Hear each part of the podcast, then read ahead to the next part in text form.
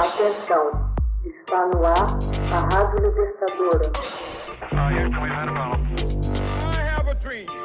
Começa agora o Hoje na História de Ópera Mundi. 1 de janeiro de 1960, Camarões dá início à onda independentista na África. Camarões dá início a uma onda de independências na África colonial em 1 de janeiro de 1960. A Nigéria inglesa, a Somália anglo-italiana e o Congo belga se emancipam no mesmo ano. Seria o começo do fim da tutela da Europa sobre o continente negro. Clima político nascido com o fim da Segunda Guerra Mundial e sob forte pressão da União Soviética. Em dois decênios, nos anos de 1950 e 1960, os europeus concedem a independência de suas colônias africanas, com algumas exceções, como as colônias portuguesas e as pequenas possessões francesas de Comorões e Mayotte. O continente africano se transforma em um mosaico de cerca de 44 estados independentes saídos da desintegração dos impérios coloniais, sem falar na secessão da Eritreia, com o antigo império da Etiópia e da cisão mais recente do Sudão. Desde o fim da Idade Média, comerciantes e aventureiros europeus fundaram alguns modestos entrepostos sobre o litoral africano. Foi preciso esperar quatro séculos para que explorassem o interior. A partir dos anos de 1870, as grandes potências europeias tomam o lugar dos exploradores e se envolvem na corrida à bandeira.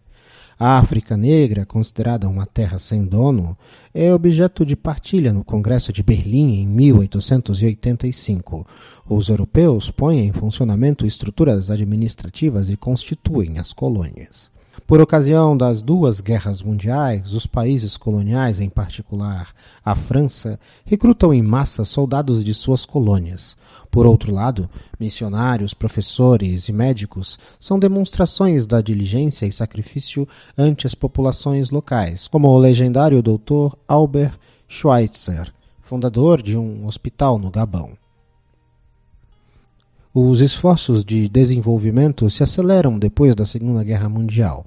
No começo de 1960, a África Negra é essencialmente constituída de colônias europeias.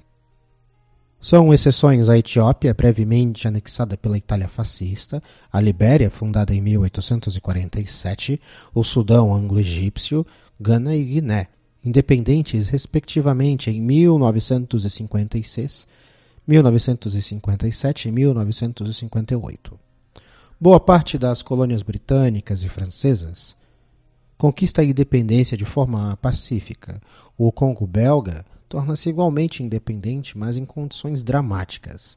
Camarões, a antiga colônia alemã, dividida em 1918 entre o Reino Unido e França, passa por um levante popular em 1956, severamente reprimido até ali.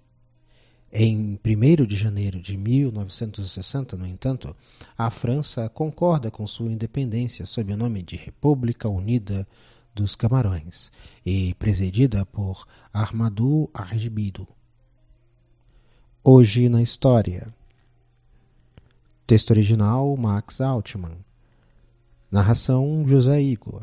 Edição Laila Manuelle. Você já fez uma assinatura solidária de Opera Mundi? Com 70 centavos por dia, você ajuda a imprensa independente e combativa. Acesse www.operamundi.com.br/apoio.